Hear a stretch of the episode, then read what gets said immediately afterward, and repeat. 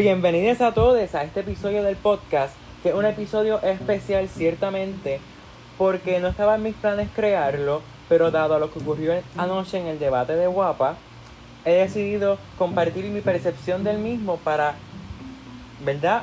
Eh, que pensemos críticamente, incitar al pensamiento crítico. Debo aclarar que este episodio no es un endoso a ningún candidato o candidata a la gobernación. El propósito sigue siendo ese, de que pensemos críticamente de lo que ocurrió anoche, ya que estamos a menos de 60 días para las elecciones generales de este año. Los candidatos aspirando a la gobernación fueron, fueron seis.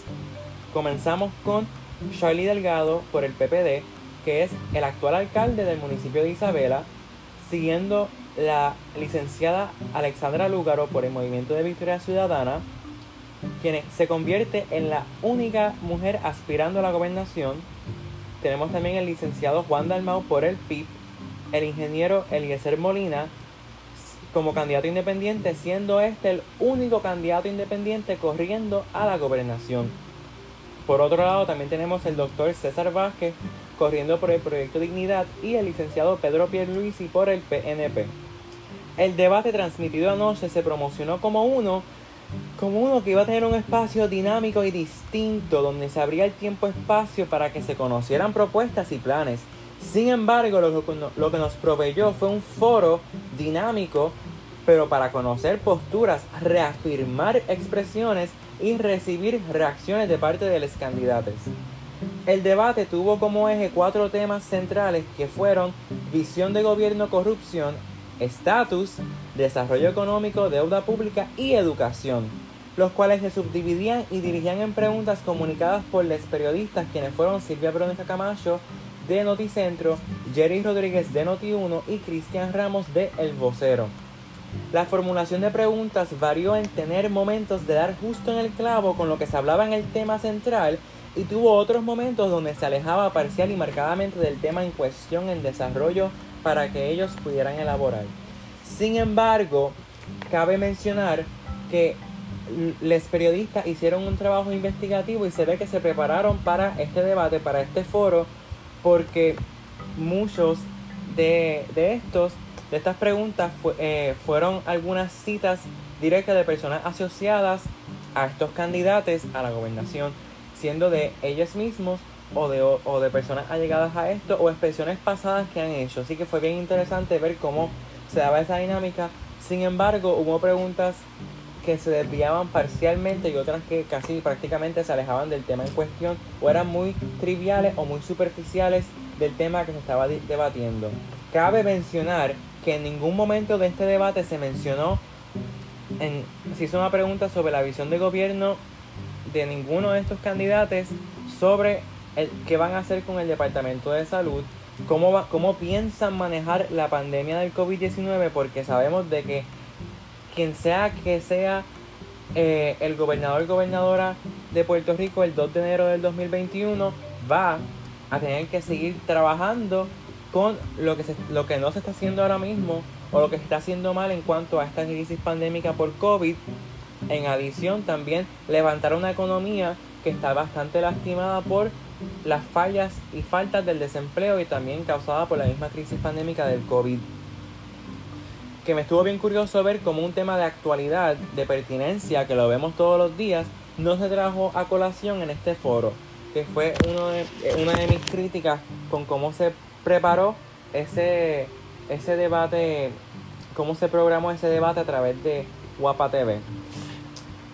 A modo de resumen, traeré a mención varias de las citas y las frases de los candidatos que fueron más citadas y más mencionadas por los medios y en las redes sociales por la gente, comenzando con el doctor Vázquez, que dice de la siguiente manera, el verdadero discurso de, de odio es el negarle a otros el derecho de pensar diferente.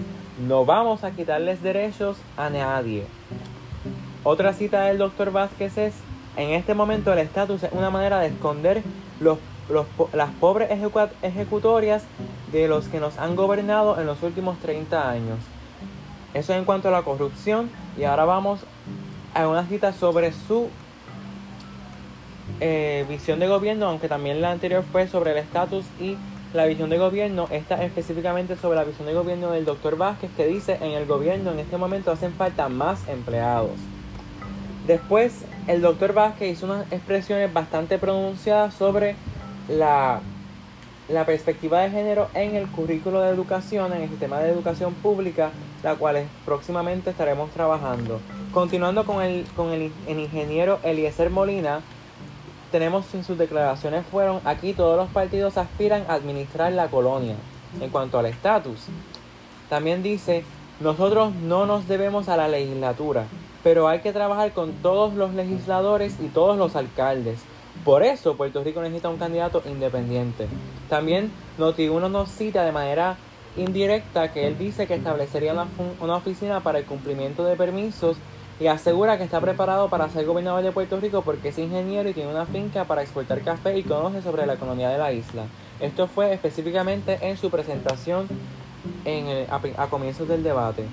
También tenemos las citas del alcalde de Isabela, que también aspira a la gobernación por el PPD, que es Charlie, Charlie Delgado, que dice, yo estudié en la Universidad de Puerto Rico, no en grandes universidades. También menciona, sin duda hay dinero suficiente para la educación de este país. Sobra el dinero si lo sabemos administrar bien. También menciona, como entré limpio a Isabela, así saldré de Isabela. Como entraré a la gobernación limpio, así saldré de la gobernación limpio. También mencionó, en cuanto al estatus, el Estado Libre Asociado tiene vida y en cuanto al desarrollo económico y la deuda pública mencionó yo voy a lograr tener en cuatro presupuestos balanceados para que la Junta, la junta salga de Puerto Rico.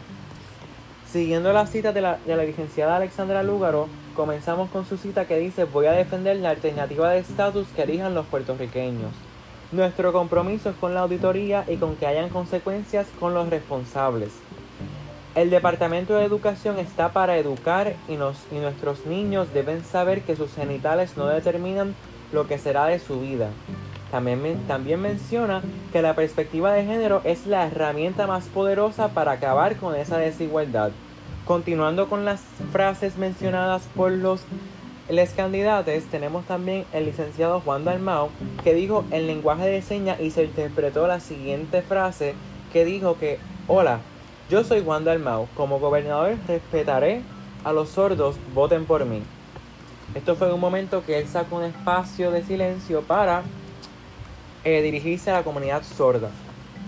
También menciona en cuanto a la visión de gobierno y corrupción, dice, aquí el que menos puja, puja un coco o una pava, refiriéndose a los bipartidos PNP y, P y PPD. Menciona en cuanto al estatus, yo creo en la independencia, no para separarnos de los Estados Unidos, sino para unirnos al mundo. También mencionó que en su visión de gobierno, yo creo que el gobierno no debe ser más pequeño, sino eficaz.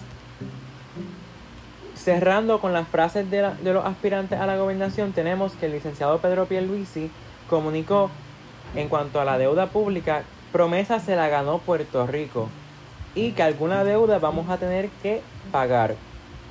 También mencionó, yo nunca he tenido reparos con que se audite la deuda, el primero que tendría que auditar esa deuda es el Contralor de Puerto Rico. También menciona, la calidad de vida en Puerto Rico va a mejorar cuando terminemos con la colonia, refiriéndose al estatus. También en su visión de gobierno mencionó, de acá para allá cambió todo, no estoy de acuerdo con despidos en el gobierno. Cerrando su cita, pero también quiero comentar de que él sí fue partícipe de ese cambio que él menciona que cambió todo y que no está tan lejano como menciona que de acá para allá. Pero, pero bueno, vamos a continuar. A pesar de ser un debate lleno de extensas, controversiales y fuertes frases, algunas que incluso de manera explícita fortalecen y, le dan cabida a un discurso de odio, lo que me impactó del debate particularmente fueron los silencios causados por esas expresiones explícitas de un discurso de odio que mayormente fueron protagonizadas por el doctor César Vázquez. Y digo mayormente porque los silencios que guardaron tres candidatos a la gobernación de los seis que habían, dos siendo de los bipartidos tradicionales PNP y PPD, uno siendo candidato independiente en, relación a la violencia de género y la violencia machista y los crímenes de odio que nacen a raíz de esto, que han ocurrido y han servido de estremecimiento para el país, comenzando en, en febrero, a principios de este año, con Alexa y en la cuarentena, en el lockdown, donde fueron agredidas y asesinadas múltiples mujeres trans y que aún en los meses subsiguientes a ese lockdown y esa cuarentena hemos visto donde se ha agredido y violentado de manera sexual, violenta, agresiva a múltiples mujeres e incluso en esta semana hay mujeres que han muerto a causa de otros hombres. Que también hay, hay tela para cortar en este tema. Sin embargo, tres candidatos, tres hombres decidieron quedarse callados y el, y el silencio en momentos de injusticia es violencia. La neutralidad en estas situaciones es elegir el lado del opresor, porque aunque no expresaron una posición a favor de esto, tampoco se expresaron en contra. Y era el momento donde estaban dirigiéndose a toda la isla de Puerto Rico, a todas las mujeres que son víctimas de violencia machista y de violencia de género, a toda la comunidad trans que ha visto cómo matan a miembros y miembros, miembros de esa misma comunidad, a la comunidad LGBT que es oprimida por esta, por esta misma falta de educación con perspectiva de género y que sienten y padecen muchas de las y que han vivido algunas veces las violencias y, la, y las agresiones eh, sexuales, eh, eh, psicológicas o sociales de parte de otras personas que también que representa el doctor César Vázquez, no solo en ese debate, en ese foro, sino que también los representa como, como, como ejemplo social que vemos cuando salimos fuera de Puerto Rico,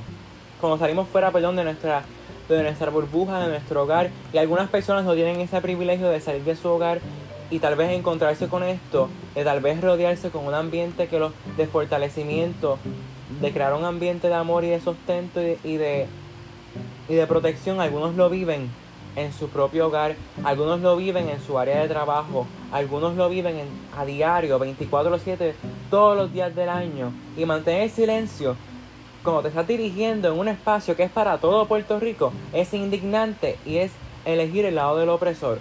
Pero vamos a continuar con esto, donde en un momento dado voy a citar directamente, incluir el audio de ese momento en el cual hubo esa interacción entre la, la candidata eh, Alexandra Lúgaro y el candidato por el proyecto de dignidad César Vázquez. Son personas que no murieron por su género.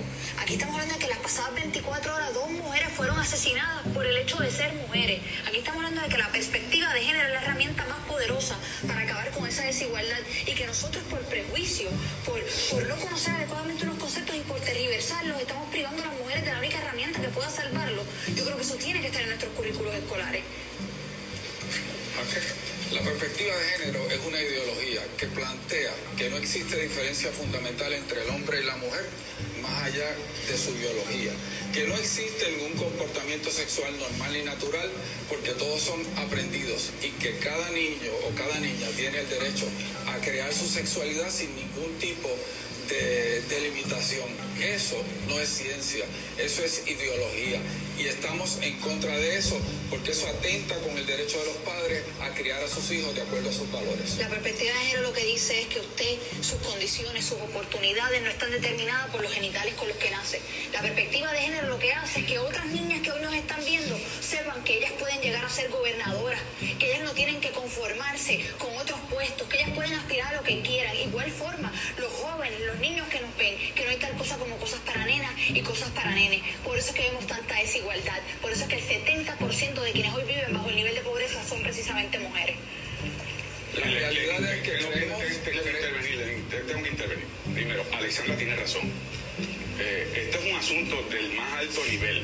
Hace dos años yo tuve que intervenir físicamente para que un hombre parara de agredir a una mujer en una playa en Vieques. La policía lo arrestó y le dieron pon al muelle y lo soltaron tuvieron que arrestarlo luego y el sistema judicial falló a favor del agresor. Eso soy yo que soy una figura pública. Imagínense las mujeres que están viviendo esos ciclos de violencia solas, en donde se les está negando a los jóvenes la oportunidad de educarse, a tratar con la misma dignidad a la mujer como al hombre. En las vistas públicas, en el 2006, cuando se estaba discutiendo la ley sobre equidad de género, el Departamento de Educación demostró que el concepto de igualdad entre el hombre y la mujer siempre ha estado presente en, en nuestro sistema eh, de enseñanza. De lo que estamos hablando es de que el hombre y la mujer tienen igual dignidad, deben tener igualdad de derechos y deben tener igualdad de oportunidades. Eso lo creemos todos en Puerto Rico y estamos dispuestos a, apoyarlo con todas las fuerzas del gobierno. Lo otro, lo otro es sembrar confusión en nuestros niños y para eso no está el Departamento de Educación. El Departamento de Educación está para educar. Y nuestros niños tienen que saber desde un principio que sus genitales no determinan lo que van a hacer en la vida. Y la protección no solamente para mujeres, es también para personas de la comunidad LGBT, para la comunidad trans, todas estas comunidades que vemos todos los días asediadas.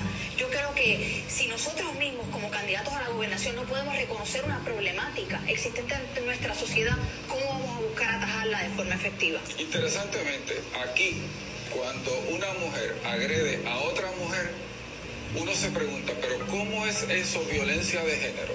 La realidad es que la violencia de género es una ideología que parte de la premisa de que los hombres estamos de alguna manera inclinados a ser hostiles contra la mujer y es todo lo contrario. En este momento, en este momento, hay varios, decenas, tal vez cientos, de policías hombres que se enfrentan a la posibilidad de ser agredidos por otro hombre esa, y esa, y esa, y esa intencionalidad al sacrificio no vale. Solamente vale que el hombre mató a dos mujeres, pero se olvidan de que mató a otro hombre también. En estos momentos hay miles de personas en sus hogares que viven oprimidas porque precisamente piensan que van a salir a la calle y se toparán con personas como usted que no entienden la problemática que existe en la sociedad en estos momentos con la opresión, con la falta de herramientas para salir de lugares donde se exhiben patrones de maltrato. Eso hay que comenzar por nuestras escuelas si queremos cerrar con ese ciclo tóxico desde nuestras agencias, desde capacitar a nuestra gente y capacitar a nuestros candidatos y candidatas a posiciones electivas para que reconozcan el problema y para que sepan las herramientas que existen para atajarlo adecuadamente. Negarlo no va a resolverlo. Toda mi vida, particularmente como pastor, fue acompañar a aquellos que estaban enfrentando el ciclo de violencia mujeres que se enfrentaban a sus padres, a sus esposos, a sus hijos, y me expuse a la violencia de, ese otro hombre para defender a esta mujer. Así que, literalmente, no sabe de lo que estás hablando. Yo busco un gobierno en el que en lugar de acompañarles en el sufrimiento, podamos prevenir que sufran.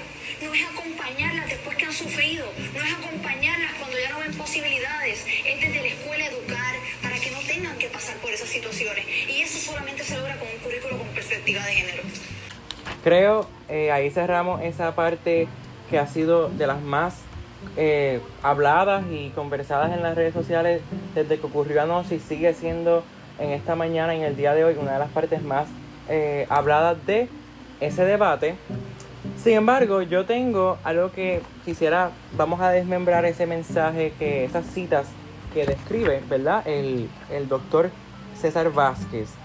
Eh, él también anteriormente, ya aquí transicionándome a la parte de mi percepción, anteriormente él había indicado de que como cardiólogo él no ha tenido que pues por decirlo así, no tiene que ver con eso, claro, porque es un cardiólogo y como todos los médicos, su ética, su profesión los prepara para cuidar y, y básicamente eh, atender de manera médica, profesional, a todos los ciudadanos que se presenten en su oficina y busquen de verdad su, su atención médica.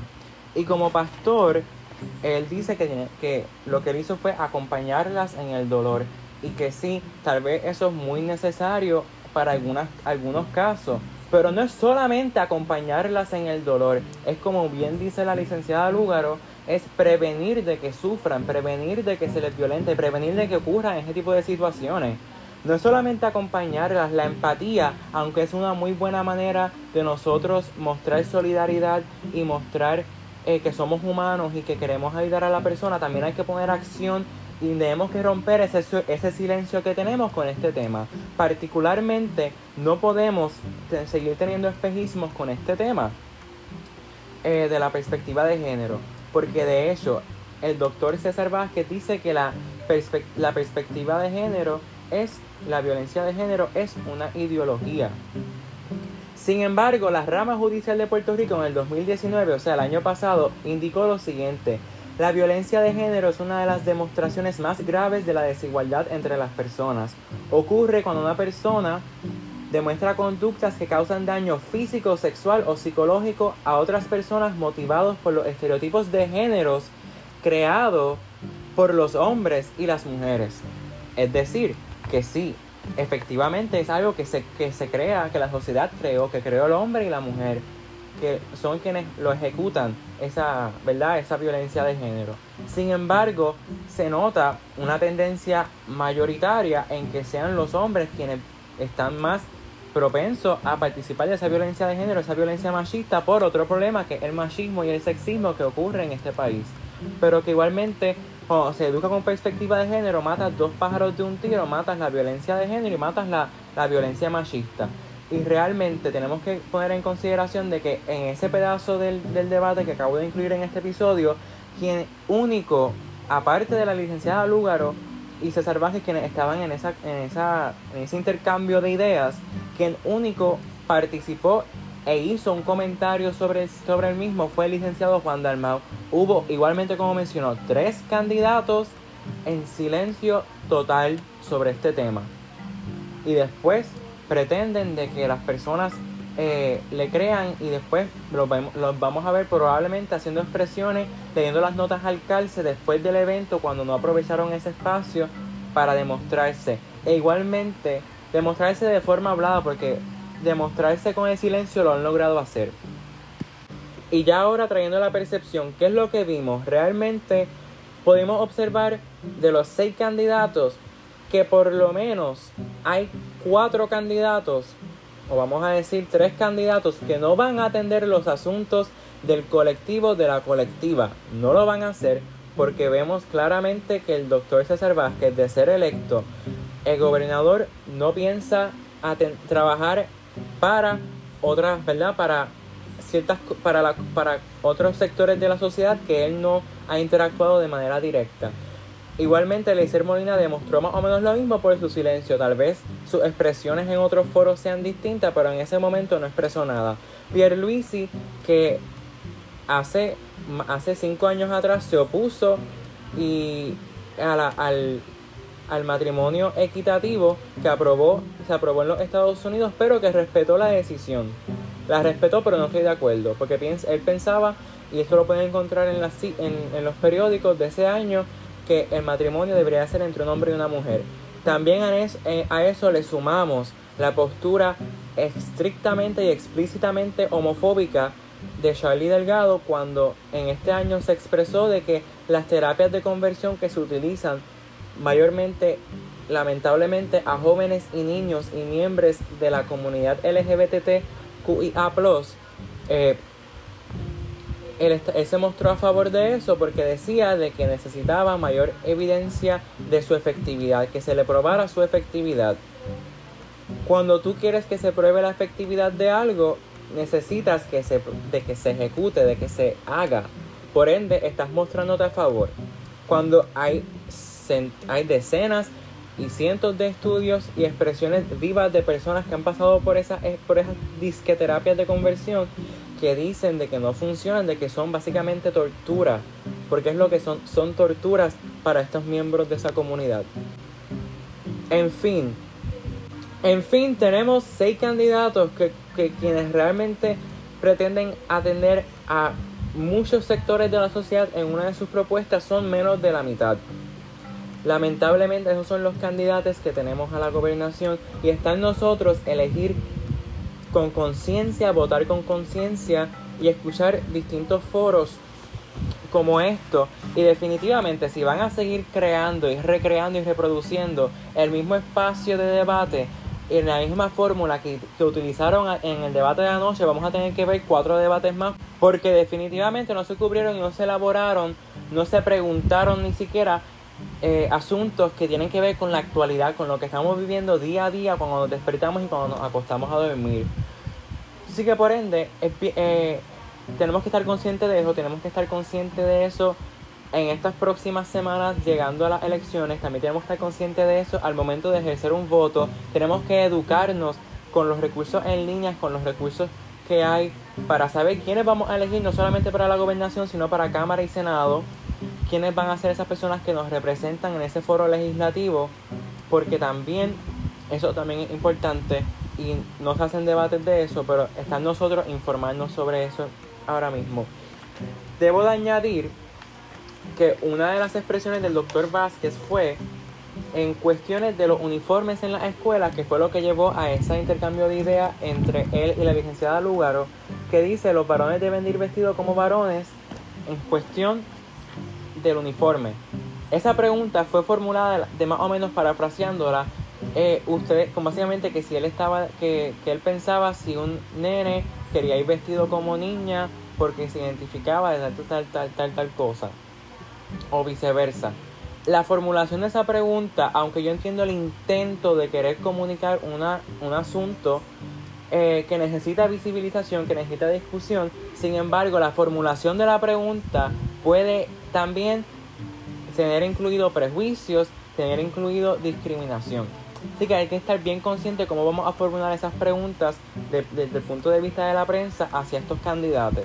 En adición a eso, debo de informarle al doctor César Vázquez que el propósito por, de, por creación del el uniforme escolar es identificar que ese niño o niña pertenece a esa escuela. No debe de ser sometido a, a que se debe utilizar uno por, por género o que se le debe de cohibir a una persona utilizar uno porque es el, el que ser, puede ser el que tú le estás dictando.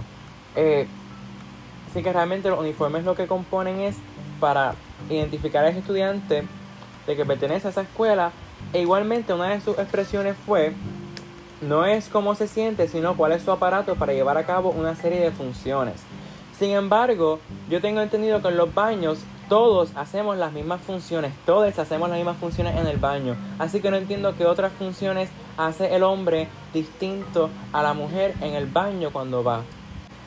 Y en el sentido en cuanto al tema en general, para a modo de cierre del desarrollo económico, hay que tener bien claro que la construcción no es una actividad de desarrollo económico, solamente una acción que se ocurre en un momento dado. Tampoco podemos facilitar los permisos para que se construyan en unas áreas que no se deben de que, que sabemos que por, que por ciencia eso sí es ciencia de que no se debe de construir en una área específicamente y aflojar permisos para eso, facilitarlos, lo que va a hacer es traernos consecuencias como las que estamos viviendo en muchas partes de la isla. En adición a eso, cabe mencionar que se, eh, se mencionó a la UPR como una como que no es una gran universidad dado las expresiones del, del aspirante por el PP de Charlie Delgado. Sin embargo, la UPR está posicionada como institución académica entre, las, entre el top 40 de las universidades en América Latina y el Caribe, eh, como de las mejores. Así que sí, la UPR efectivamente es una gran universidad y no lo digo solamente siendo alumno estudiante actual de la UPR, lo digo porque realmente hemos dado cátedra en la UPR en general con las aportaciones que se han hecho tanto científicas, investigativas y sociales. La maquinaria, la, la fuerza laboral que produce la UPR es grandísima y hemos hecho tremendas aportaciones en las artes y en la ciencia. De hecho, la red sísmica que se utilizó este año cuando estábamos peleando con lo de los temblores en enero es de la UPR. El, eh, la facilidad e igualmente las facilidades que se están utilizando y los recursos y los talentos que, están, que se utilizaron en un momento dado para formar el Task Force médico para combatir el COVID fueron en su mayoría producto UPR, de la Escuela de Medicina del Recinto de Ciencias Médicas de la UPR.